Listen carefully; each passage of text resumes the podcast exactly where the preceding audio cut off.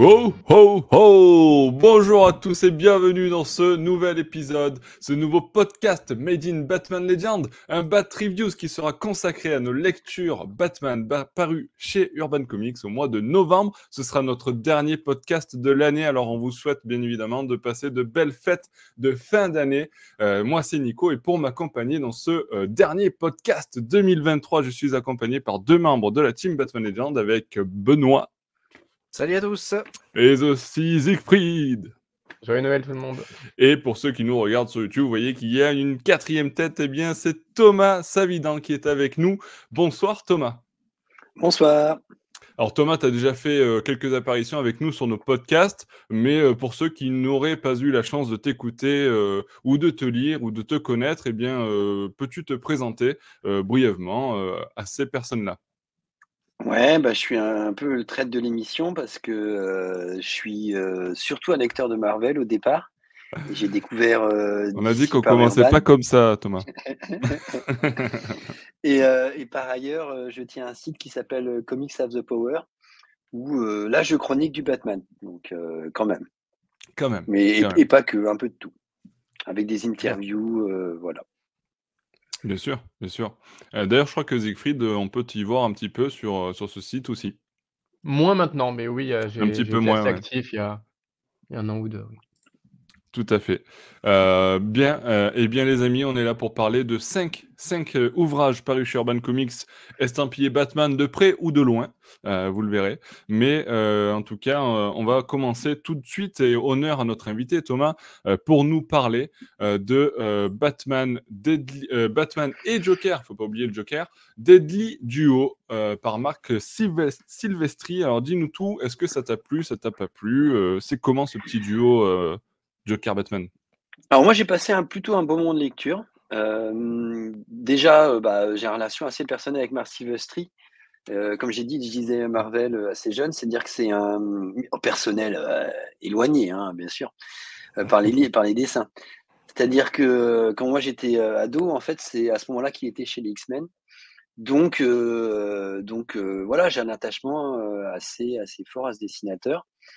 Et, et j'étais très content de le retrouver sur du Batman il crée en fait, il est aussi scénariste. Bon, c'est pas forcément le point fort, hein, on va être honnête. Hein. c'est un, scénario très sympa qui mélange en fait un polar où on enquête après une série de meurtres sur à la fois des, euh, policiers et des, euh, et des criminels.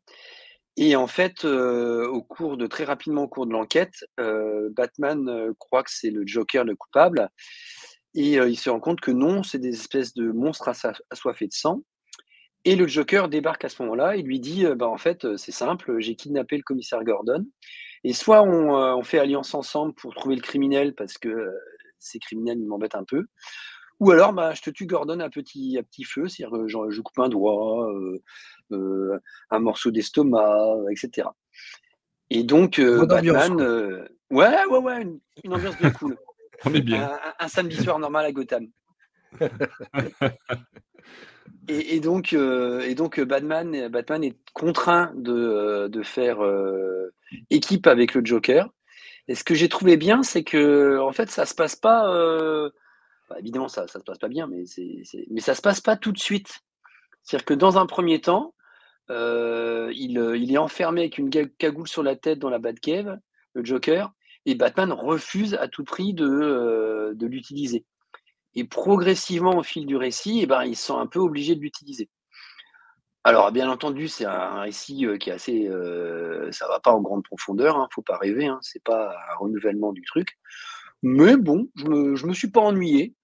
Euh, je trouve que l'ambiance un peu horrifique qui, qui s'installe progressivement avec des scènes nocturnes, des scènes dans les, dans les, les, égouts abandonnés, des, des, lieux de métro, tout ça, j'ai trouvé ça sympa. Donc moi, je serais très positif. Ouais, plutôt positif pour ce, premier récit sur Batman et Joker. C'est aussi votre avis, Siegfried Benoît? Alors honnêtement, au niveau dessin, c'est magnifique, même si personnellement j'ai acheté en fait les deux versions, j'ai la couleur et la noir et blanc. la noir et blanc, pour moi, est beaucoup plus jolie que celle en couleur. Je trouve qu'on y perd un petit peu. voilà, après, je veux dire, j'en veux pas du tout aux coloristes, hein, mais je trouve qu'on y, perd un peu. Après, au niveau du scénario, on est quand même assez bas de plafond. C'est pas non plus hyper développé. Il y a des manques dans l'intrigue. Il y a des raccourcis assez, assez importants. Pourquoi? Parce que. Voilà, c'est comme ça. D'accord, ok. Donc euh, voilà, c'est l'implication du Joker à la fin. Moi, j'ai toujours pas compris. Euh, vraiment, ce qui- ce qu'il fout là. Pourquoi au départ il est, il est, il est, il est impliqué dans le truc vé- véritablement.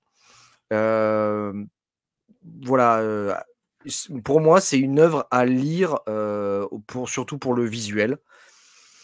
Et je pense qu'on est sur quelque chose au niveau du dessin, en tout cas sur un, un- un récit qui peut être comme un, un tournant comme un Batman Silence à l'époque.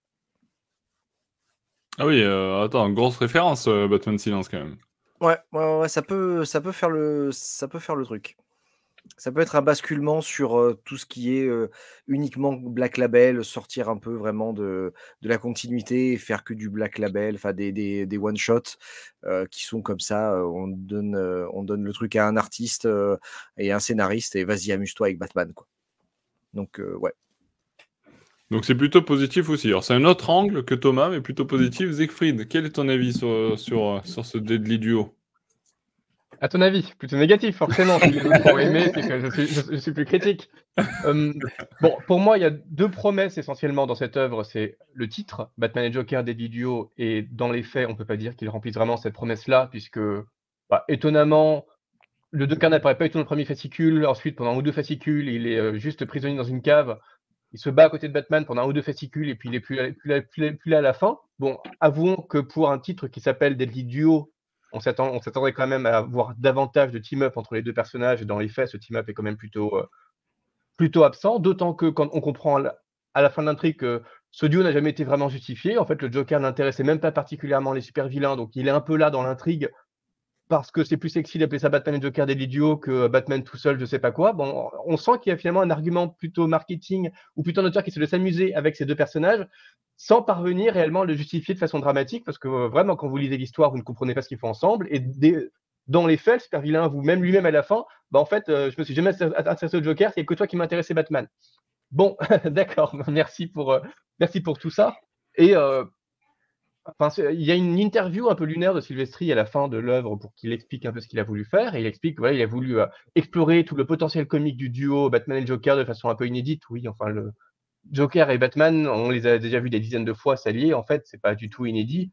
Et euh, dans les faits, euh, je trouve que dans Batman Europa, c'était beaucoup plus intéressant, par exemple. Même récemment, dans récemment entre guillemets, mais dans Last Night on, euh, on Earth de, de Snyder et Capullo, c'était. Voilà, c'était aussi beaucoup plus savoureux. Enfin, ils avaient des échanges qui étaient vraiment euh, à la, vraiment à la fois sardoniques, ironiques, sarcastiques. Enfin, ils étaient vraiment dans ce dans cette à la fois cette menace voilée et cette manière de se de se tenser euh, systématiquement, ce que tente ici de faire Silvestri, mais quand même avec une on va pas dire de maladresse, ce serait un peu beaucoup dire, avec une platitude qui n'est pas du tout digne d'un tel duo. Donc pour quelqu'un qui prétend faire quelque chose de, de œuvre aussi originale, je trouve que l'écriture de l'alchimie entre les deux personnages est quand même plutôt ratée. Et la deuxième promesse, c'était d'écrire un thriller. Enfin, lui, il se vante beaucoup à la fin. hein, de, de, de, de- euh, j'ai beaucoup réfléchi à comment dévoiler qui serait vraiment le super vilain de l'intrigue pour qu'on. C'est un italo-américain. hein. Voilà pour, pour- ouais, on va dire, on va dire ça. Bon, ça. Bon, ouais, mais, mais vraiment, il essaie beaucoup sur euh, comment mettre en place les super vilains pour qu'on croit que le super vilain c'est une telle personne et en fait on découvre à la fin que c'est tel autre sans qu'on l'attende.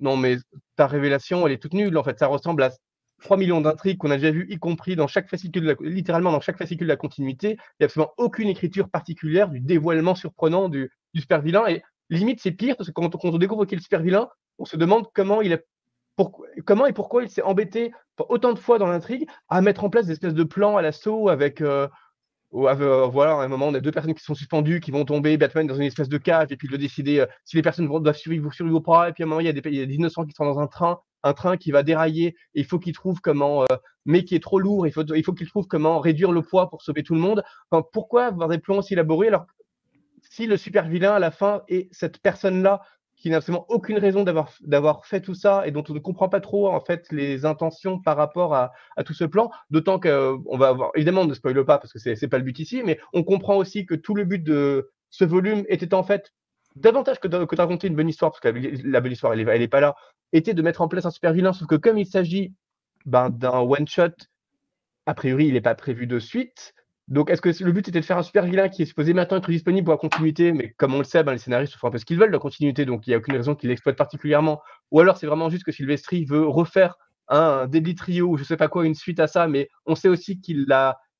enfin, il commence à être plutôt âgé. Ces années Image Comics, ce qu'il avait cofondé dans les années 90, sont quand même bien derrière lui. Donc, il a quand même vraiment pris son temps pour faire ce volume-là. Est-ce que vraiment il sera en forme pour refaire un, autre volume malgré euh, bah, la relative faiblesse de celui-là? Et est-ce que ce, nouveau personnage est vraiment si intéressant de, justifier qu'on écrit tout un, pseudo one-shot qui n'a en fait pas de résolution euh, pour le mettre en place? Je suis pas tout à fait sûr. Enfin bref, pour moi, pour moi ce, ce comic, c'est surtout un argument marketing avant tout, puisqu'on sait que il y a eu des dizaines de euh, couvertures alternatives aux États-Unis. Il y a eu deux éditions, dont une édition de luxe en France. Enfin, des choses qui n'ont absolument aucun sens, parce que Sylvestri c'est un nom qui est totalement inconnu du lectorat contemporain. Encore une fois, il a, voilà, il a participé à la fondation d'Image Comics, donc il a fait partie des grands noms du comics au début des années 90, mais à côté de plusieurs autres artistes. Aujourd'hui, c'est quelqu'un qui n'est quand même plus grand-chose. Donc, nous dire, regardez, c'est le grand retour de Mark Silvestri, on va vous faire une méga édition de luxe euh, de, de de, de, de, ce nouvel œuvre. Bon, non, c'est pas plus prestigieux que, euh, que le dernier truc d'Azarello, le dernier truc d'Ennis, ou le dernier truc d'Ellis, ou le dernier truc de Miller. Enfin, pourquoi mettre en avant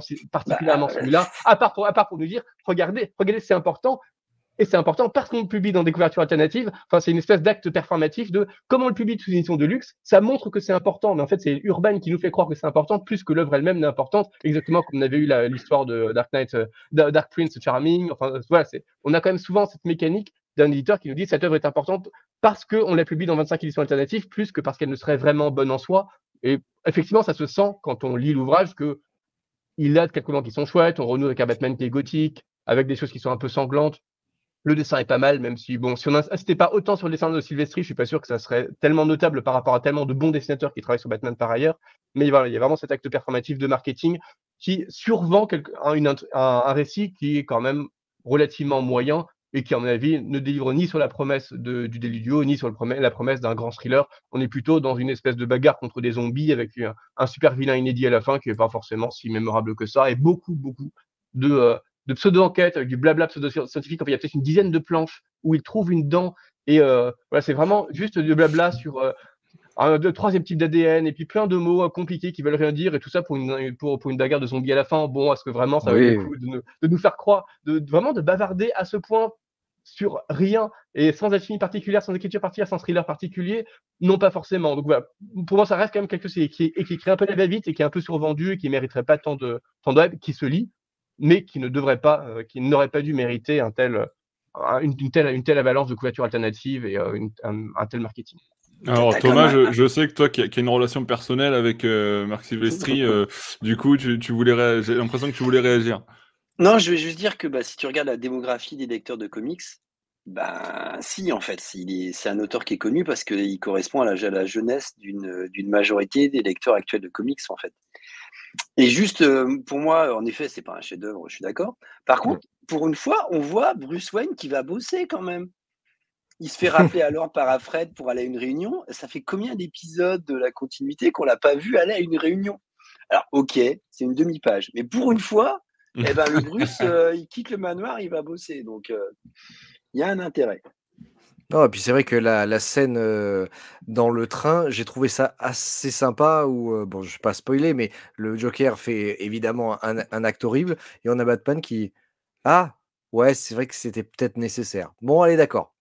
Allez, ça, ça, passe pour cette fois. Ça passe pour cette fois. Ouais, si ça, ça, passe pour cette fois. De toute façon, on n'est plus à, on n'est plus à trois morts près. Hein, tu peux y aller. Hein. Mais voilà, c'est voilà. Et évidemment, le scénario est, est, est pas là, hein, loin de là. Mais voilà, pour le, pour le dessin, moi, c'est vrai que moi j'aime beaucoup euh, Marc Silvestri, ce qu'il faisait, voilà, euh, dans, chez, Image, chez Image, avec euh, entre autres Darkness, si je dis pas de bêtises. Et euh, ouais. voilà, c'est c'est une c'est une c'est une Madeleine de Proust tout simplement pour pour des lecteurs euh, voilà qui ont nos âges, voire un peu plus. Pas Madeleine de Proust, oui et non, parce que son dessin a complètement changé depuis ces années Image. Là, il est plus dans un, enfin, il est dans un style très contemporain, un peu assuré, ce qui est d'ailleurs renforcé, je trouve, par, le, par, par, par, par les couleurs. Donc, euh, effectivement, je trouve que l'édition noir et blanc est supérieure parce qu'on retrouve vraiment mmh. le trait de Sylvestri qui est un peu, mmh. un peu gommé par, par, la, par, la, par la colorisation. Mais, enfin, je trouve que son dessin est quand même très différent, et heureusement de ce qu'il faisait dans les années 90, qui, était, qui, qui accusait un peu, un peu son âge. Là, ouais. on est plus dans une espèce de, de, de post-Capullo, euh, assuré. Euh. Peu plus net. Ouais, tu, tu, reconnais ces, visages très triangulaires, tout ça, mmh. mais en même temps, il, comme il s'ancre lui-même maintenant, ça change beaucoup de choses. quoi. Je te rejoins là-dessus, c'est qu'il a, il a fait évoluer son style parce qu'il s'ancre lui-même et donc il, il fait passer, beaucoup de choses par l'ancrage, alors qu'avant, bah, c'est pas lui qui décidait de ça. Mais du coup, c'est pas non plus une lecture vraiment nostalgique, dans le sens où si vous lisez du Silvestri pour retrouver ben, les espèces de, de, corps complètement excessifs des années Image, y compris dessinés par Silvestri, ben, c'est pas ce que vous allez retrouver là non plus. On est plus dans un, dans, dans un dessin, dans, dans une volonté d'illustration gothique que vraiment dans une volonté de renouer spécifiquement avec l'héritage d'Image Comics. Tu, tu vois ce qu'il est devenu. Et je trouve qu'il ne vieillit pas si mal quoi, par rapport à d'autres. Oh oui, je dis pas ça, je dis qu'il fait autre chose. Il faut, faut pas lire ça. Alors que si, euh, si on lit du McFarlane aujourd'hui, par exemple, ben on mmh. s'attend. McFarlane est plus dans une volonté de nostalgie, là où Sylvestri là, cherche plus à se réinventer, à proposer autre chose. Il, ne, fait pas ce volume pour ses lecteurs des années 90 spécifiquement. Il fait ce volume parce qu'il a envie de le faire, parce qu'il ah a envie de faire du Batman avec, son style avec son style contemporain. Pas du tout dans une espèce, bah, contrairement à ce, qu'on va, ce dont on va parler juste après, justement, pas du tout dans une volonté de nostalgie par rapport à, euh, à ses heures de gloire dans les années 90. Alors justement, on parle de nostalgie, on parle de McFarlane, on parle de Image Comics. Eh bien, euh, il y a également euh, Batman Spawn qui est arrivé ce mois-ci. Alors, euh, il y a deux récits. On va commencer par le premier qui reprend un récit publié en 1994 et qui s'intitule tout simplement Batman Spawn 1994. Ben tiens, tiens, quelle belle idée.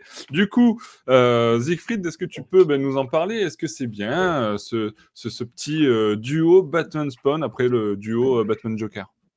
Alors plus précisément, ce volume comporte deux récits, tous les deux publiés en 94, qui sont effectivement les. Il y a eu trois crossovers en tout Batman Spawn, les deux de 94 et donc celui qui est... dont on va parler juste après, qui, est, qui, est, qui, est, contemporain. Donc ces deux récits, on a War Devil qui est scénarisé par Doug Mann, Chuck Dixon et Alan Grant, et dessiné par Klaus Jensen, excusez du peu. Et euh, on a le Spawn Batman de Frank Miller et euh, dessiné par Todd McFarlane. Donc on rappelle que Spawn est un personnage à la base euh, créé par Todd McFarlane et qui donc n'appartient pas à DC, d'où l'intérêt de faire ces espèces de, petits crossovers entre, entre maisons d'édition avec Batman qui évidemment est l'espèce enfin Spawn est un peu le, Batman d'Image Comics et, inversement donc ces duos ont, ont tout à fait du sens entre deux espèces de justiciers hyper violents, de l'ombre, traumatiques avec des capes invraisemblables et, souvent des, artistes qui ont dessiné à la fois pour Image et euh, y compris du, Spawn et, euh, et, pour Batman. Donc voilà, c'est des croisements qui font totalement sens. Le problème, c'est que bon, le premier récit est vraiment très mauvais. Déjà, on sent que Dougmanch et Dixon et Grant au scénario, bon, ça fait déjà trois scénaristes pour une aventure qui fait une cinquantaine de pages, c'est quand même beaucoup, et c'est quand même trois scénaristes importants qui sont tous les trois euh, assez, assez immense et avec des styles qui sont vraiment distincts les uns des autres. Et bon, bah, de fait, ils accouchent de quelque chose qui ne ressemble en fait à aucun des trois, qui peut-être à, la rigueur ressemblerait plus à du Munch qu'à du Dixon ou du Grant, et euh, qui est vendu évidemment par Robin comme un récit inoubliable sur la quatrième de couverture, alors que c'est complètement inoubliable. Batman Spawn qui enquête sur la disparition d'une espèce de colonie américaine d'il y a plusieurs siècles, et ça les amène à lutter contre un démon qui devient un super démon. Bon, bah, c'est. C'est Jensen, quoi, donc c'est quand même plutôt, euh, plutôt correct, même si Johnson était un bien meilleur encreur que, que dessinateur, il se foule pas non plus et les scénaristes se foulent pas non plus et ça ressemble typiquement à une espèce de récit. Enfin, on voit vraiment les, les un récit qui se foule pas quoi. Bah, les scénaristes qui se sont dit bon, c'est quoi l'identité d'Image Comics? Bon, bah, c'est des grosses bâtons qui n'ont pas de beaucoup de sens avec des pouvoirs partout et on se fiche un peu euh, de l'écriture. Bon, bah, on va faire ça avec Batman. Ok, bon, bah, de, de fait, c'est pas du tout, euh, pas du tout oubliable. Donc, plus important, le récit scénarisé par Miller et dessiné par, par McFarlane évidemment chapeauté par McFarlane, c'est le dessinateur de Spawn, donc quand il, dessine du Batman Spawn, évidemment, il, discute aussi beaucoup avec Miller de euh, comment créer cette euh, alchimie entre les deux personnages. Tant que Miller, il sort quand même de The Dark Knight Returns, donc et de Batman Year One, donc c'est déjà une superstar. Donc c'est quand même un team-up qui est plutôt intrigant et qui est plutôt important à la fois pour DC et pour Image. Il y a, de l'enjeu avec un peu euh, deux, leurs, deux, auteurs stars. Et ces deux auteurs qui décident de s'amuser comme des petits fous. Et ça, ça se sent. Déjà, le dessin, il est un peu cartoon c'est le, style de McFarlane. Et euh, bah, l'avantage de ce dessin cartoon, c'est que c'est très très lisible aujourd'hui. Ça ça, ça, fait sourire, mais à aucun moment ça ne paraît daté. Ça pourrait pratiquement paraître euh, aujourd'hui euh, comme un récit un peu, un peu stylisé, un peu comique, mais ça, ça marche très bien. Et Miller s'amuse énormément. On sent qu'il est vraiment dans une phase de transition. Bon, lui essaie de nous faire croire que c'est le même Batman que The Dark Knight Returns. Bon, dans les faits, c'est pas tout. C'est un Batman qui est il ressemble beaucoup plus au Batman d'All-Star, Batman et Robin, sans l'excuse de euh, l'immaturité de Batman All-Star et Robin. Enfin, il balance toujours des trucs qui sont beaucoup trop pseudo-edgy. Enfin, voilà, c'est vraiment une espèce de, de, de, Clint Eastwood qui balance toujours des, toujours des espèces de, de vannes, euh, de, vannes un peu dark. C'est, il est ridicule, mais volontairement ridicule. Et du coup, on voit vraiment Miller qui s'amuse de ses propres tics un peu autoparodiques euh, au moment où il est en train d'écrire Sin City. Donc voilà, on retrouve vraiment cette veine. Et franchement, c'est, franchement, c'est, plutôt bien écrit. À partir du moment où on accepte ce postulat autoparodique à la fois de la part de Miller et de la part de McFarlane, ça se déguste vraiment pas mal. Euh, avec voilà ce Batman complètement immature. même si l'histoire reste divertissante. C'est pas du tout une grande histoire, ça ne prétend pas être une grande histoire, c'est juste une histoire autoparodique. À la rigueur, si vous voulez vraiment l'autoparodie divertissante dans les années 90, je trouve que le, le volume Hitman qui était paru le mois dernier ou il y a deux mois était quand même beaucoup plus était quand même beaucoup plus abouti, beaucoup plus divertissant et beaucoup mieux écrit. Là, on est plus sur une espèce de petit bonbon. Et ça reste un peu mon reproche sur ce volume, c'est que bah, on a deux récits de 50 pages dans un. Est-ce que ça. Deux, et deux récits qui, en plus, l'un est, l'un est faible, l'autre est juste moyen. Est-ce que vraiment ça justifie euh, un achat à part entière dans un volume à part entière? Non. Et Urban, en fait, on a tellement conscience qu'ils publient eux-mêmes, euh, ils doublent eux-mêmes le, premier récit War Devil en publiant, en publiant les, les, crayonnés à la fin du volume, ce qui fait que vous avez 150 pages, mais en fait, juste une histoire qui est là dans, deux versions différentes et, euh, et, l'histoire de, Miller et, de Miller McFarlane, tout ça pour gonfler le volume à 150 pages et faire croire que c'est un volume qui serait intéressant à part, alors que non, bah, n'exagérons pas. Le, volume n'en vaut pas, le, volume n'en vaut pas la peine. Oui, la deuxième histoire est sympathique, mais dans son ensemble, il n'y a aucune raison de payer un volume de 150 pages pour lire 50 pages qui sont au mieux divertissantes. Bah, surtout que c'est le moins bon dessinateur des deux, donc euh, s'il y avait eu le choix, euh, il aurait mieux valu avoir les ceux de McFarlane en noir et blanc, quoi. Alors, regarde, ça aurait été plus, plus curieux, oui. Ah, ouais. Alors du coup, toi Thomas, tu, tu en as pensé quoi? Tu es plutôt sur le, la même longueur d'onde que Siegfried? Sur ce, Alors moi j'ai j'avais euh, intitulé ma chronique, c'était euh, deux salles, deux ambiances quoi, parce que euh, le premier récit, on sent vraiment que les auteurs de DC ont, en gros on leur a dit bah les, auteurs d'Image c'est les auteurs à la mode, donc vous nous faites un crossover. Parce que ce qui est intéressant, je trouve, c'est de replacer un peu dans le contexte de l'époque et de voir que c'est quand même un peu comme si c'était la un changement de trône et que donc le crossover, c'est un moyen de, pour d'essayer de récupérer un jeune public qui est basculé sur Image. Et donc les auteurs d'essais, ils font leur boulot, mais euh, pouf, euh, surtout le dessin. Moi, j'ai trouvé que Johnson, c'était des fois mais illisible et vraiment très très moche, quoi. Et euh, mais ce, que, ce qui est intéressant, c'est de voir aussi quelles sont la place des héros. Donc il est mauvais, mais j'ai trouvé intéressant de voir quelles sont la place de chacun des héros chez chacun des éditeurs, parce que le premier chapitre était publié par DC, le deuxième par Image. Et comme par hasard, dans l'épisode de DC, eh ben, euh, Spawn est un, est un espèce d'élève qui prend modèle sur Batman pour évoluer, alors que comme l'a dit Siegfried, dans l'épisode d'Image, c'est plutôt euh, Batman qui est, euh, qui est un, sale gosse insupportable et Spawn qui s'en sort un peu mieux. Donc c'était assez amusant. Donc le premier épisode, pas terrible, mais le deuxième, par contre, de, Miller McFarlane, j'ai adoré. Je trouve que ce que je trouve intéressant, c'est que c'est, comme tu l'as dit, Siegfried, c'est presque une préfiguration de euh, All-Star Batman and Robin.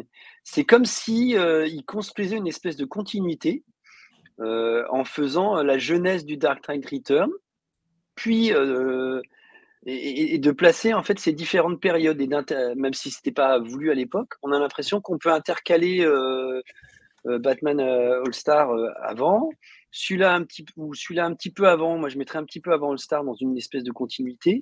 Et c'est assez amusant d'essayer de construire sa propre continuité dans le monde de Miller. Et, et ouais, j'ai beaucoup rigolé. Bruce, il est insupportable. Alfred est hyper drôle.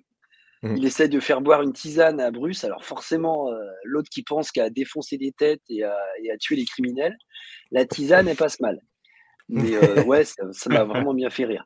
Et à la fin, la dernière image où, euh, où Batman, foudrage, balance son batarang sur la tête de, de, Spawn, c'était assez drôle. Je dévoile rien puisque c'est la couverture alternative. Donc c'est ce que j'allais dire, c'est la couverture alternative.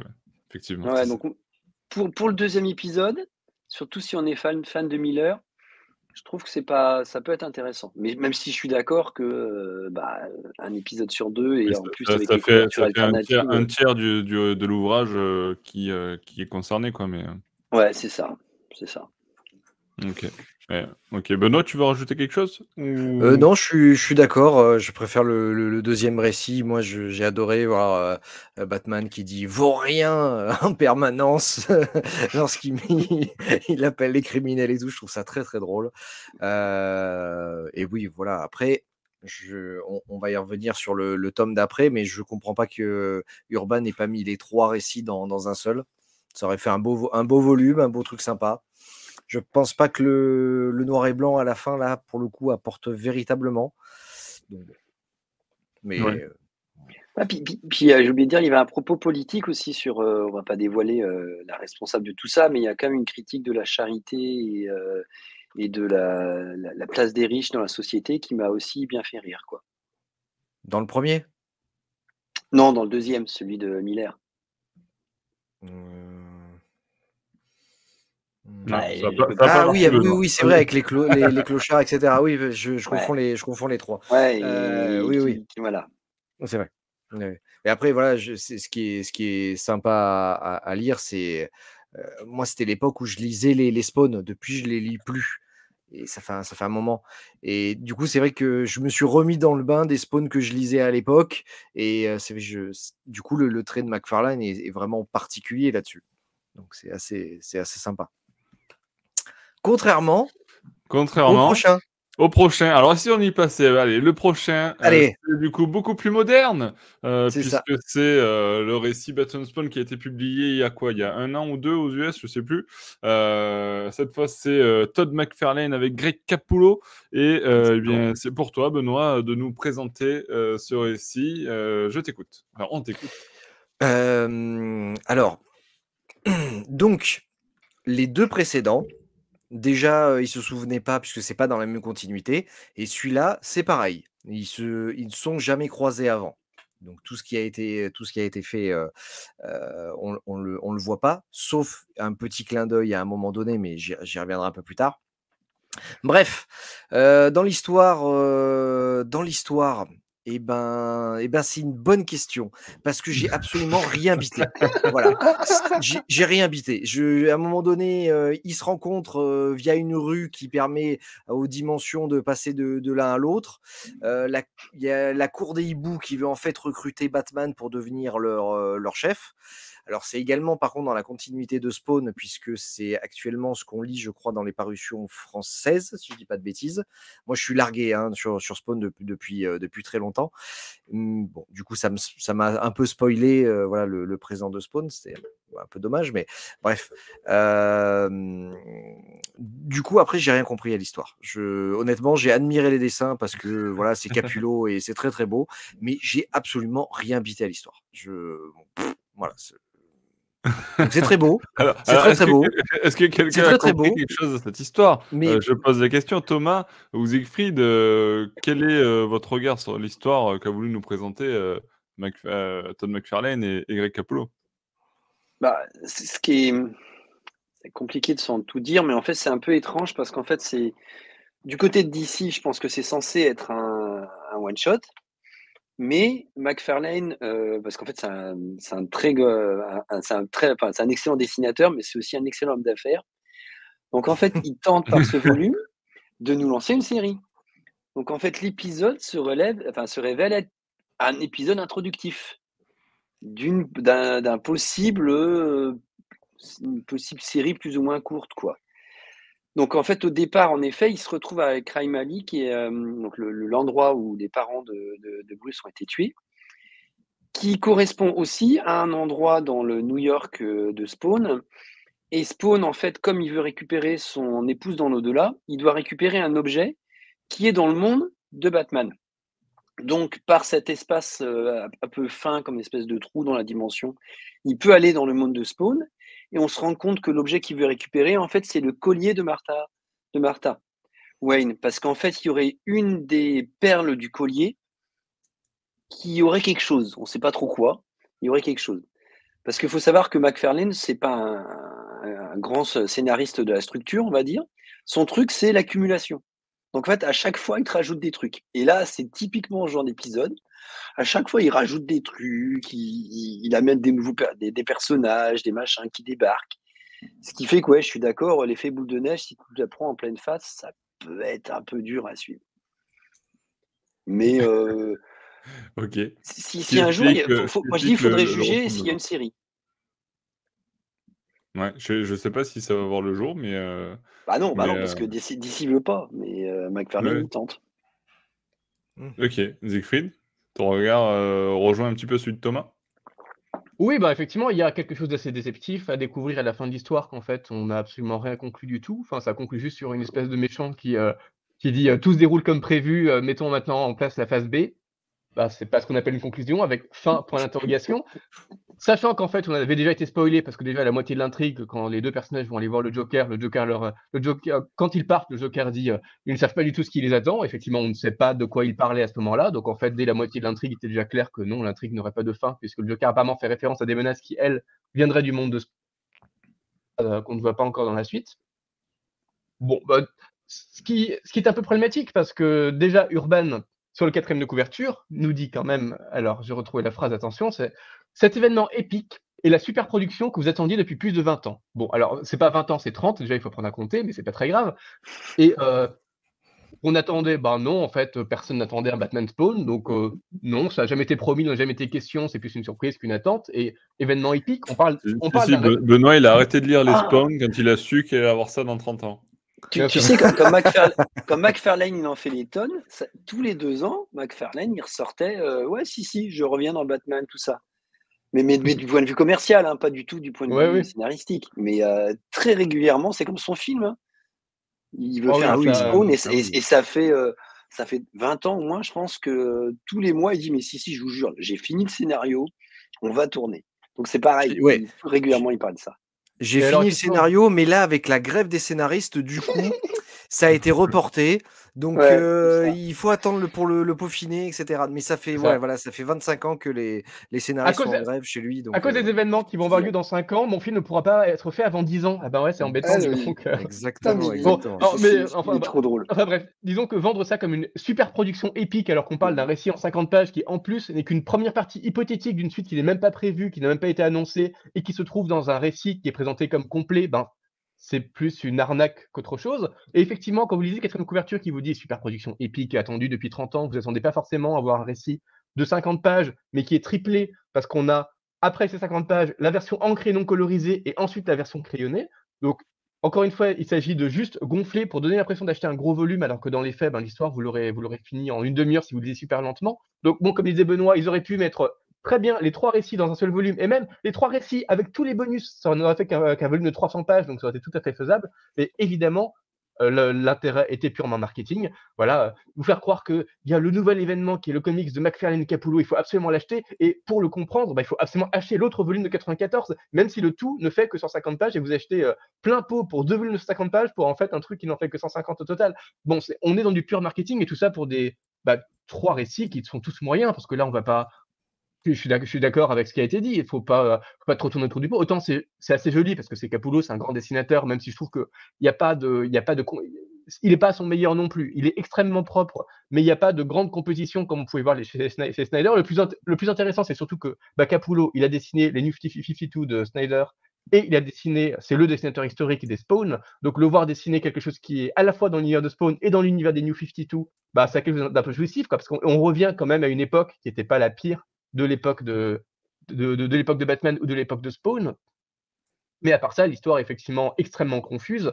Pour 50 pages, il y a- il y, a beaucoup trop, c'est beaucoup trop dense, et on se demande même pourquoi on perd autant de pages sur des bagarres, alors que euh, McFarlane n'arrête pas de rajouter du lore et du lore et du lore et du lore, et on ne comprend même plus à la fin pourquoi ils se battent exactement. Comme tu dis, euh, la, la perle est supposée permettre de ressusciter peut-être euh, Wanda, enfin du coup la femme de, de Spawn, mais peut-être qu'elle pourrait aussi ressusciter Martha, mais elle intéresse aussi la cour des hiboux, on ne sait pas trop pourquoi. Et puis c'est la cour des hiboux, qui est donc l'univers du 52, qui apparemment aurait été plus ou moins en accord avec, avec une cour des prêtres de l'univers de Spawn pour, faire, pour invoquer un Hellspawn, mais depuis quand la cour des hiboux des New 52 déjà communique avec d'autres dimensions?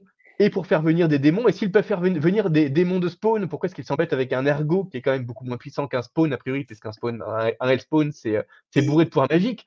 Enfin voilà, c'est. J'avais une et, euh, question pour la, la continuité de Ba- Batman, parce que j'ai pas tout suivi. Parce que là, la cour des hiboux, il se transforme en hibou. est-ce que ça a déjà été dit dans les récits de, Batman, ça?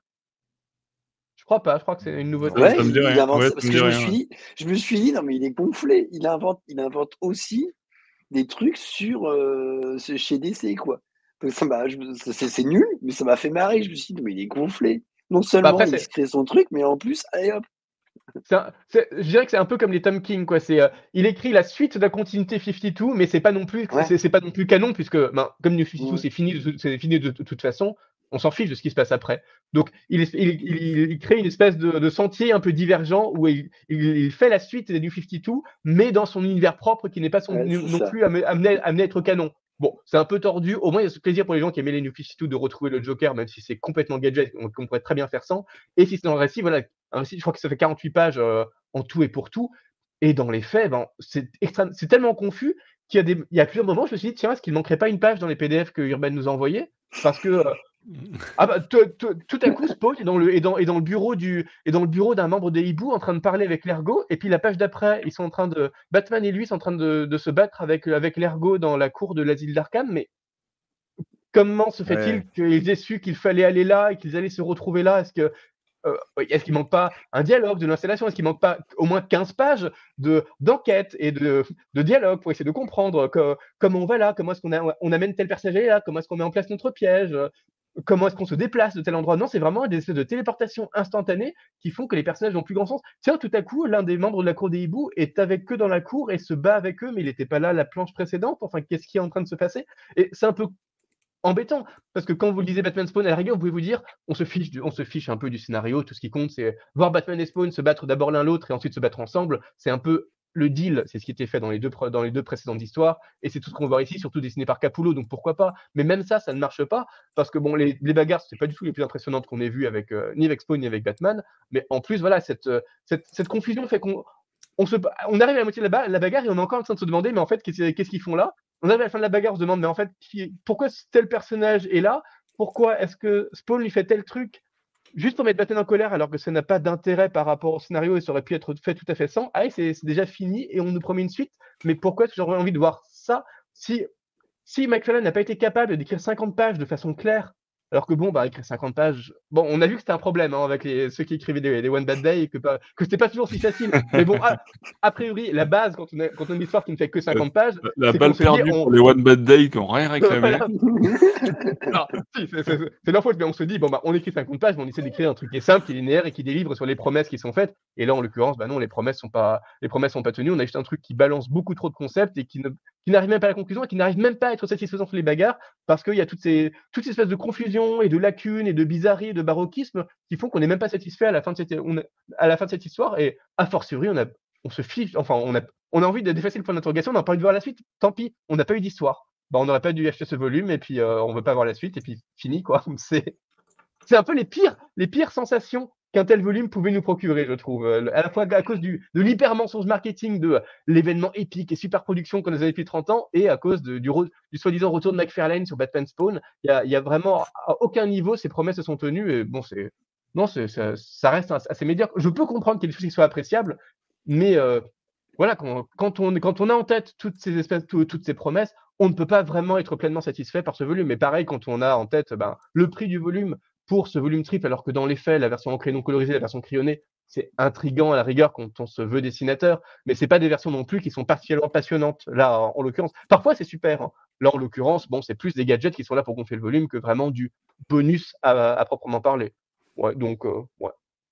Donc, du coup, euh, voilà, euh, Urban Comics et Todd McFarlane, ils m'ont énervé Siegfried. on, va passer à un autre récit, les amis. et, promis, on parle plus de Spawn, en tout cas je ne crois pas, puisque l'autre prochain récit, prochain ouvrage plutôt qu'on va évoquer dans ce podcast concerne euh, un grand monsieur euh, du comics, c'est monsieur Alan Moore, euh, puisque Urban Comics a publié un, ouvrage consacré à, ce monsieur. Ça s'appelle Alan Moore présente DC Comics. je vais lancer Thomas sur le sujet. alors, je sais que ça ne parle pas que de Batman, mais bon, est-ce que qu'as-tu pensé de cet ouvrage et quel est le rôle de, que tient Batman dans cet ouvrage pour les fans de Batman? Alors, ça, va être un peu compliqué à résumer parce qu'en fait, le, principe du volume, c'est de, rassembler tous les, euh, séries à courte durée, on va dire, que, où Alan Moore, Alan Moore était le scénariste. C'est-à-dire que au maximum, je crois, il y a deux épisodes d'une série. Donc, il y a deux épisodes de Superman, il y a deux épisodes de Vigilante, il y a des, des morceaux de, Green Lantern, etc.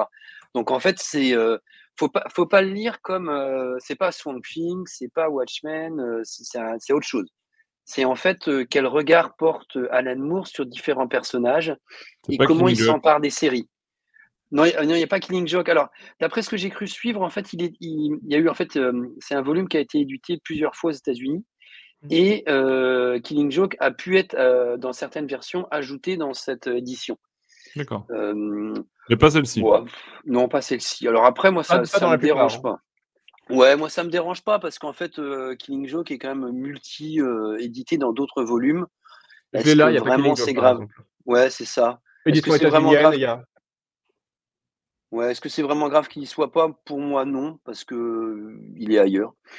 Je préfère à la rigueur qu'ils mettent les, épisodes du Vigilante qui n'étaient pas dans les, versions publiées par Panini. Je trouve ça plus intéressant. Et, donc moi, ça m'a intéressé.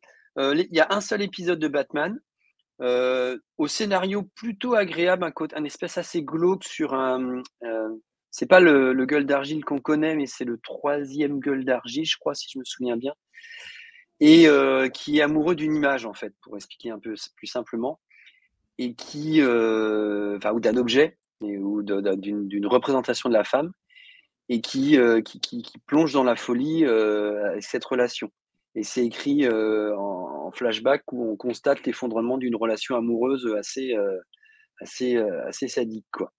Donc c'est un épisode plutôt agréable, très mal dessiné. Alors je me souviens plus qui c'est, mais j'ai eu beaucoup de mal avec le dessin. Euh, mais par contre, euh, je trouve que le volume est intéressant pour les, le meilleur pour les meilleurs pour moi, c'est les deux épisodes de Superman au début, euh, qui sont vraiment excellents. Et, pour celui qui a tout, par exemple, pour l'anniversaire de Superman. on est sur combien de pages au total? Je sais plus. je ne l'ai pas sur moi, donc je pourrais pas te dire. C'est un, gros volume quand même, tu vois. 500 300, 350. Non, 300, 350 quand même. Ouais. Ouais, ouais. Et Ouais, mais ça, 344. voilà, je, je le lirai pas, je le lirai pas d'affilée, mais picorer de temps en temps, de se faire un épisode de temps en temps, et, et en plus, hein, ça, ça, a marqué euh, parfois euh, la continuité quoi. Dans l'épisode de Green Lantern, il invente des Green Lantern complètement farfelus, et Grant Morrison, il s'en souviendra quand il fera euh, Al Jordan, présent, enfin, Al Jordan et Green Lantern, je sais plus comment ça s'appelait. Donc moi j'ai passé un bon moment. Euh, en plus, je trouve que, juste pour terminer, je trouve que j'ai l'impression, j'ai pas la version anglaise, mais j'ai l'impression qu'Urban s'inspire un peu des Chronicles. C'est-à-dire qu'à la fin de très nombreux épisodes, il y a un petit texte, euh, soit de l'éditeur, soit de choses comme ça. Euh, et, il y a un truc qui est fantastique à la fin, c'est le projet de crossover qu'avait fait Alan Moore. En fait, il a écrit une lettre c'est vrai, je sais pas si c'était. En gros, je sais pas s'il écrivait une lettre, mais on a l'impression qu'il écrit déjà, que tout est déjà planifié. Il n'arrête pas de dire sans arrêt Ouais, mais c'est pas très clair. Sauf qu'en fait, euh, c'est assez clair. il y a tout le projet du crossover qui n'est euh, pas appliqué. Et euh, c'est vraiment passionnant de voir ce qu'il aurait pu faire. Et, ce que je trouve très marrant, c'est que à la fin, sa version, version du paradis qu'il propose à DC Comics, c'est carrément en fait une société anarchiste où des cellules locales autonomes dirigent. Donc en fait, sans le dire, parce qu'il parle beaucoup du reste, il dit en gros que euh, le paradis, c'est l'anarchisme. Donc c'est ouais, le long texte à la fin m'a bien plu aussi, quoi, même s'il n'a jamais eu lieu. Donc ouais, une lecture euh, agréable au final. Thomas va sortir un, hashtag euh, release Alan Moore crossover. Ah, ouais, il pourrait, hein, parce que franchement, je pense qu'il serait encore actuel. ouais, je, crois que entre Alan Moore et DC Comics, ça se passe pas super, super bien. Euh, Benoît, ah, ton, avis un éditeur. Ouais. Benoît, ton avis toi sur, sur ça? Moi, je suis d'accord avec Thomas. J'ai beaucoup aimé le récit sur Superman, qui, qui est un classique, hein, qui a été repris aussi dans les, dans les dessins animés, si mes souvenirs sont bons.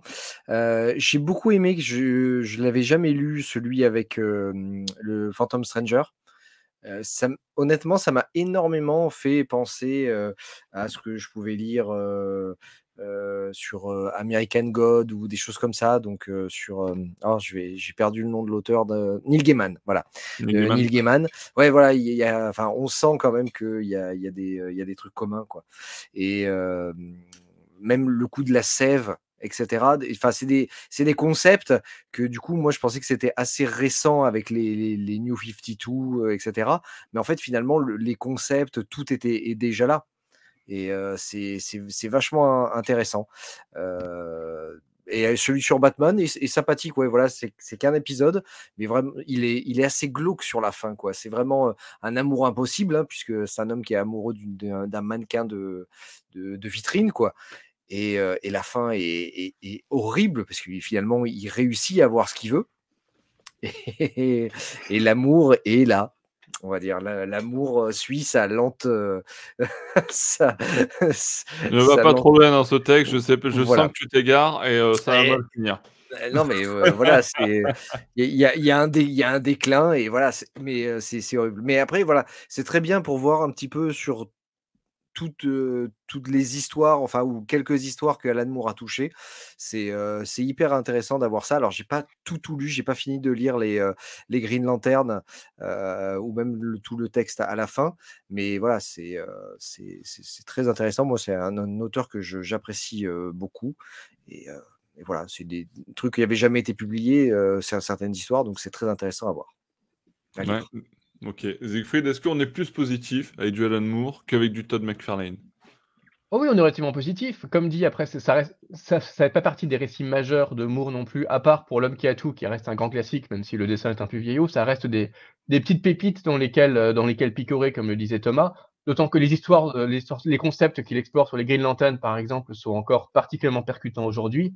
Et le récit sur Superman reste très fort. Par contre, effectivement, pour un fan de Batman, ça n'a pas grand intérêt. C'est même assez étonnant parce que la première histoire, donc pour l'homme qui a tout, raconte l'histoire d'une espèce de super vilain euh, mogul qui place, une fleur sur les personnages et euh, cette fleur les, met dans une espèce de léthargie, il leur fait vivre une réalité où ils sont heureux, où ils ont tout ce dont ils ont toujours rêvé.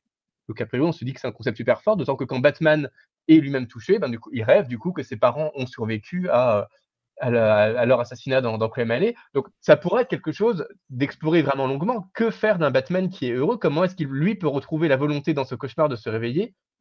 Et en fait, non, on a cette histoire avec Superman, qui lui finit par comprendre que son monde idéal où Krypton n'a pas explosé est en fait un leurre et qui parvient à se sortir par la force de sa propre de, sa seule volonté. Batman, on le voit juste content pendant deux secondes que ses parents soient assassinés, et puis oh, tout à coup on passe à autre chose, et puis à la fin il a plus la fleur. Bon, c'est un peu frustrant, mais c'est parce que c'est une histoire de Superman et pas une histoire de Batman. Mais voilà, on sent quand même qu'il y a eu cette étincelle de concept qui n'est pas explorée. Bon, dans les failles, ça, sera exploré pas mal de fois quand même plus tard dans la continuité. Rien que Tom King, finalement, dans son run, euh, tout l'arc Nightmares, où euh, c'est Batman qui est plongé dans des cauchemars et qui doit, à force de parcours dans différents cauchemars, essayer de se réveiller on est, on est complètement dans une histoire à la pour l'homme qui a tout, mais là, on se dit quand même qu'il y a un concept sur Batman qui n'est pas se fait explorer. Et comme dit, il y a cette histoire un peu sympathique des noces d'argile dessinées par Josh Freeman de façon un peu hideuse, mais qui n'est pas vraiment une histoire de Batman. En fait, on est plus sur une histoire à la Twilight Zone ou à la quatrième dimension ou à la Tales of the Crypt, une histoire un peu, une histoire un peu cynique sur un personnage à qui il arrive quelque chose d'un peu tordu euh, l'intervention de Batman ne donne aucun intérêt. Finalement, là où Batman est plus intéressant, c'est dans cette espèce de grand projet d'Alan Moore, donc qui s'appelait le Twilight of Superheroes, euh, le crépuscule des super-héros, qui effectivement aurait dû être une espèce de méga crossover qu'il a envisagé juste après Watchmen et qui finalement ne verra jamais le jour, mais ça reste un peu une ancienne. Il y a eu beaucoup de mythes d'ailleurs sur est-ce que ce projet existe ou pas jusqu'à ce que le tapuscrit soit publié sur un site, je crois, et authentifié par, par, pas mal de monde comme étant effectivement un vrai projet que Moore a vraiment porté et, dont il a parlé à pas mal de monde, y compris Brian Bolland par exemple, ou, ou des éditeurs. Et c'est quand même 50 pages, 50 pages complètes de pur tapuscrit où Moore expose ce qu'il aurait voulu faire dans, son, dans cette espèce de, gros ouvrage. Donc effectivement, c'est assez intéressant. Et ce qu'il dit sur Batman, c'est très intéressant. Parce... il, fait un, si tu il fait un petit préambule où il explique euh, comment doit être tout crossover. Et juste lisez ce paragraphe-là, parce qu'en fait, c'est génial. Il a totalement raison. Il dit qu'il ne faudrait pas qu'il y en ait longtemps, mais qu'il faut que ça ait un impact sur l'univers, ce qui est une évidence. Mais c'est tellement pas, pas fait les trois quarts du temps que c'est rafraîchissant de se dire que lui a écrit ça en 85 et qu'on est encore euh, dans la même situation. quoi.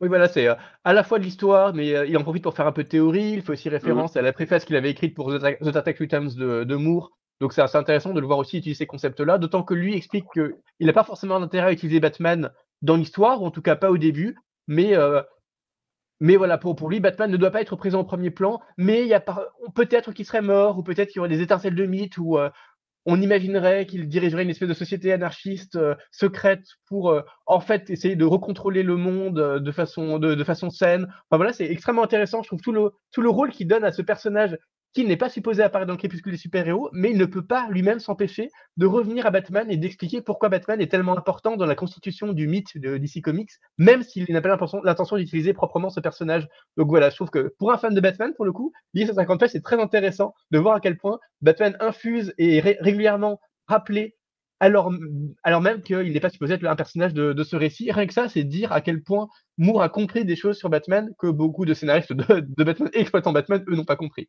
Donc ça, voilà, ça reste un volume qui est très important, d'autant que pour le coup, autant il y a beaucoup d'histoires qu'on avait déjà vues, autant c'est la première fois que ce Crépuscule et super-héros est intégralement traduit en français, donc ça a au moins cet intérêt, euh, cet, intérêt-là. Ok. Alors, tu sais, Siegfried, ça fait longtemps. Ça fait très longtemps que je ne l'ai pas sonné. Alors, j'aimerais sonner quand même un petit peu. Euh, la, si tu veux, hein, mais. Euh.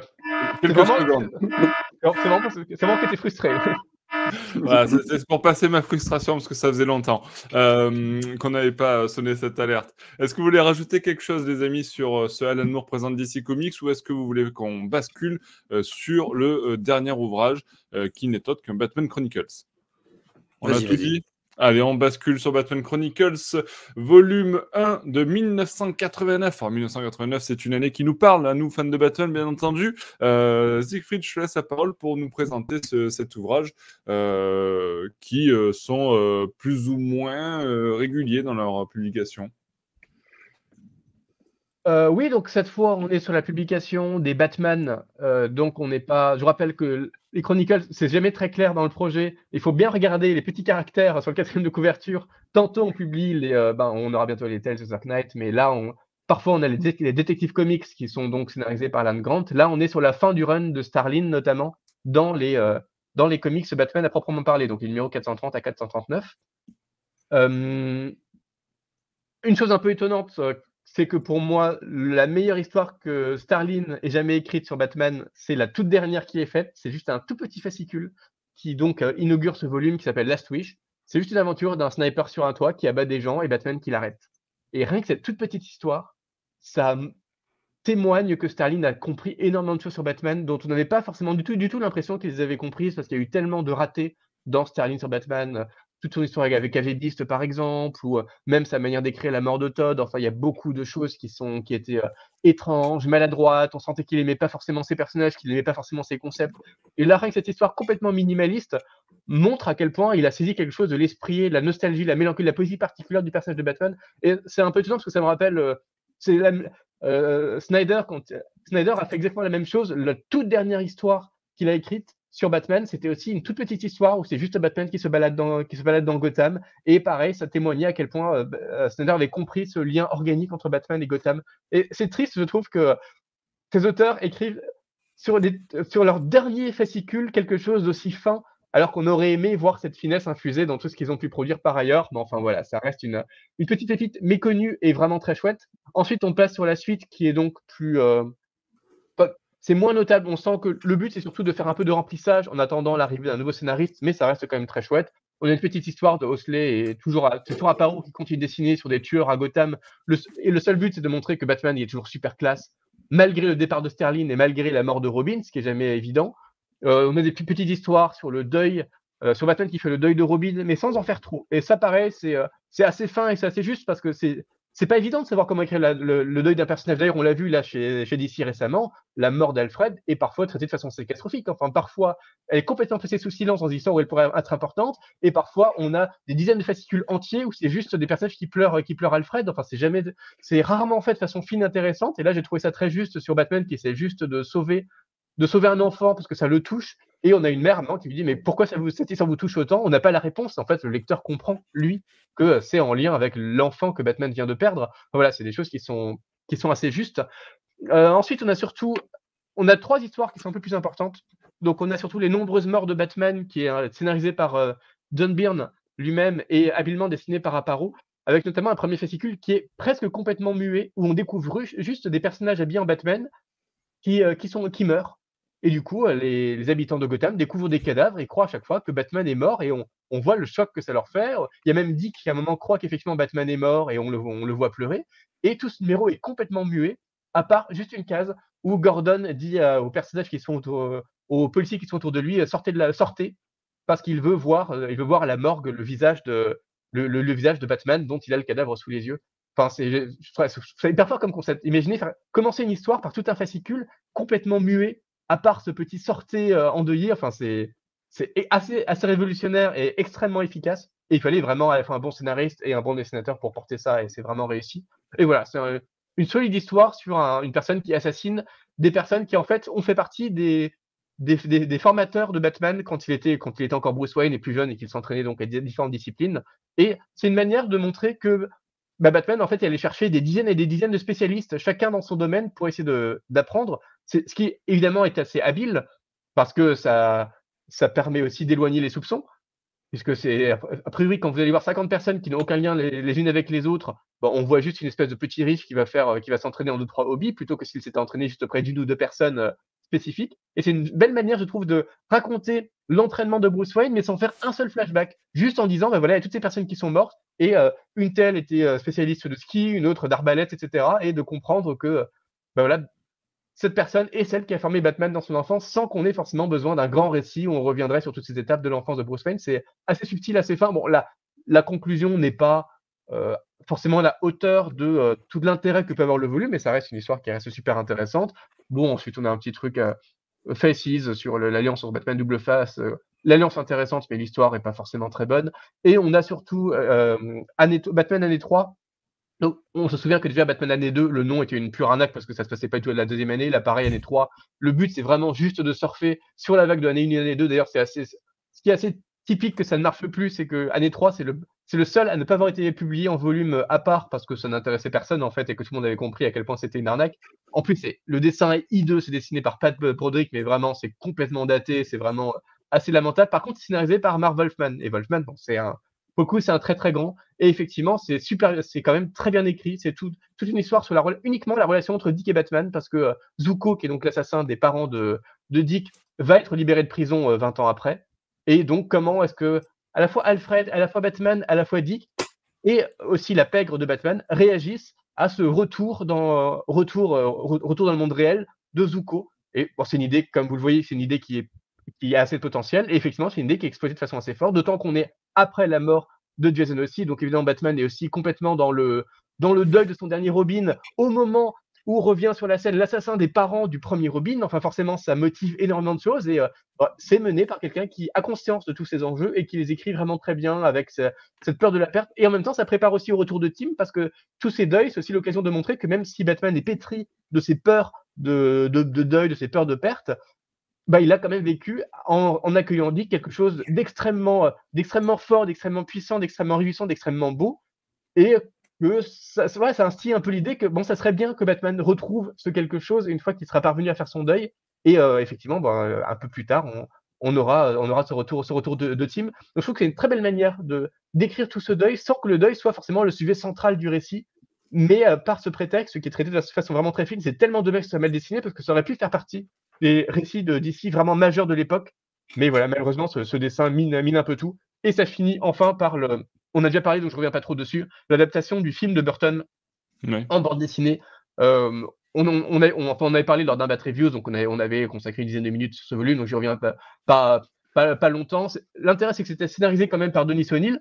Et donc, étonnant hein, que ce soit pas scénarisé par le scénariste de Batman, euh, du Batman de Tim Burton, alors même qu'il était lui-même scénariste de comics, mais scénarisé par Dennis O'Neill, alors qu'il était éditeur DC Comics. Donc après, il avait mieux à faire que de scénariser une bête euh, adaptation d'un film en bande dessinée, et dessiné par Jerry Rodway. Et euh, bon, bah, comme j'avais dit, c'est un, un projet qui a un peu le cul entre deux chaises, entre pure transposition en case d'un film et euh, tentative d'apporter quand même quelque chose par le genre propre de la bande par la forme propre de la bande dessinée, effectivement, avec quelques idées de composition qui sont parfois assez percutantes, et puis parfois un rythme qui est complètement cassé par le fait qu'on essaie juste de copier le rythme du film et que ça marche pas en bande dessinée. Donc voilà, c'est un projet qui est intéressant, pas uniquement en tant que transposition du film en bande dessinée, parce qu'il y a quand même Denis Sony et Ordway qui sont quand même des gens assez talentueux et qui essaient de faire quelque chose, mais on les sent aussi pressés par le temps et parfois dans une, quelque chose d'un peu plus paresseux, d'un peu moins stimulant, avec une transposition un peu bébête. Donc voilà, c'est quelque chose qui ne manque pas d'intérêt, mais n'allez pas acheter le volume pour ça. Par contre, le volume peut être acheté quand même, n'est pas un si mauvais investissement, parce que même si aucune des histoires qu'il contient n'est vraiment majeure, c'est beaucoup d'histoires qui sont étonnamment solides et euh, forcément peu connues parce que c'est pas une grande époque de, Batman. Comme vous voyez, aucune de ces histoires n'appartient à un grand méga arc dessiné par, enfin, qui aurait vraiment fait date. Mais c'est plein de petites histoires qui n'ont pas eu la notoriété qu'elles auraient pu mériter et qui apportent toutes un peu quelque chose, quelque chose d'un peu fin, de d'assez, de pas juste divertissant, mais une bonne, des, plein de bonnes petites méditations sur euh, qui est Batman et qu'est-ce qui fait l'identité de Batman en termes de combat et de sociabilité. Et rien que pour ça, c'est plus c'est un volume qui est très agréable à lire, donc euh, plutôt recommandable. On, est, on, finit euh, sur du positif, hein, les amis, sur ce podcast. Euh, Benoît, Thomas, je, sais, je crois que tu ne l'as pas lu. Ah non, je, suis toujours en retard. Toi aussi? J'ai trois, trois tomes de Chronicle. ah oui, Là, ça fait pas mal de lecture, trois tomes de, bah Chronicle. Ouais. C'est juste je trouve que Urban, c'est, enfin, la collection Chronicle est fantastique, les bonus sont, sont fantastiques, c'est super bien. Je trouve que Batman, ils en publient un petit peu trop, ce qui fait que moi, j'arrive pas à suivre. Quoi. Alors que je voudrais bien euh, les suivre à chaque fois. Quoi. Mais euh, qu'il dit tu euh, Benoît, euh, veux-tu rajouter quelque chose sur ce Batman Chronicles, même si Siegfried a fait un grand tour d'horizon hein, sur ce qui est présenté? À part, à part l'adaptation que j'ai en, en, là, par là, mais sinon, non, le reste, je n'ai absolument pas lu, je préfère m'abstenir. Ok, Ok, ok. Euh, très bien, les amis. Euh, eh bien, euh, ce podcast va toucher à sa je, fin. Je voulais, je voulais juste dire, je crois, qu'on s'est trompé dans la date, quoi, parce qu'on n'est pas en 2023, là, on est dans, dans 93, quoi. Parce que si tu regardes tout ce qui a été publié, donc il y a le Mark Silvestri qui est au dessin, ouais, tu as McFarlane et Capullo qui sont ensemble sur du Spawn, tu as le Spawn Batman de 93, il y a aussi euh, Wildcats qui est sorti. Bon, c'est pas un chef-d'œuvre, mais franchement, c'est très bon de cette époque-là. Donc je dis, euh, c'est pas mal. Et puis, je sais pas si vous avez vu, mais il y a une petite série qui est arrivée sur Netflix qui s'appelle euh, Batman, la série animée. Oui. Donc pour moi, on est clairement dans les 90. Quoi. Oui, oui, non, mais il y, a une petite vague, petite ah vague nostalgique. Ouais, une belle petite vague hein, quand même. Hein, euh, on vient repêcher quand même le lecteur des années 90 en lui disant Ouais, t'as vu? C'est ça qu'on avait quand t'étais gosse! Ouais, c'est ton moi c'est ton mois, c'est ce mois-ci que tu dois tout acheter. D'ailleurs, euh, voilà, c'est ça. Le vieux comme moi était assez con pour le faire, donc euh, ça marche, hein, ça marche. ça, parce que là, on parle que de DC, mais si tu regardes chez, chez la, concurrence, pareil, hein, tous les trucs des années 90 là qui va ressortir. Enfin, bah, en même temps, il n'y a plus rien de bon chez Marvel aujourd'hui, donc à part l'X-Men, il n'y a rien de bon chez Marvel, donc clairement, soit tu lis du DC, soit tu repars dans le passé. Voilà. Tu as vu, elle, finit quand même par un, très. c'est ce que j'allais dire, une, vraie, euh, voilà, une vraie positivité euh, sur, sur DC Comics pour euh, conclure ce podcast. Alors que tu avais entamé en parlant de Marvel, tu conclus de, de fort belle manière, Thomas, ce podcast. merci en tout cas à, toi pour cette participation avec nous à ce podcast. Merci également Siegfried et Benoît pour votre participation. Et merci à tous ceux qui nous ont regardés sur YouTube ou écoutés en podcast. Euh, n'hésitez pas vous aussi à nous donner vos avis sur ces récits, euh, non pas de 2023, mais vous l'avez compris, euh, des années 80 et 90. et puis, et puis surtout, ben, n'hésitez pas à, laisser ces avis ou des messages sur les réseaux sociaux, pourquoi pas, ou sur batmanlegend.com ou sur YouTube en dessous de cette vidéo. Bref, comme d'habitude, vous l'avez compris, on vous fait, on vous fait, on vous souhaite de passer d'agréables fêtes de fin d'année. On se retrouve l'année prochaine. Euh, pour parler encore et toujours de l'univers de Batman. Merci, merci. Ciao, ciao, ciao. Bonne fête tout le monde. Salut.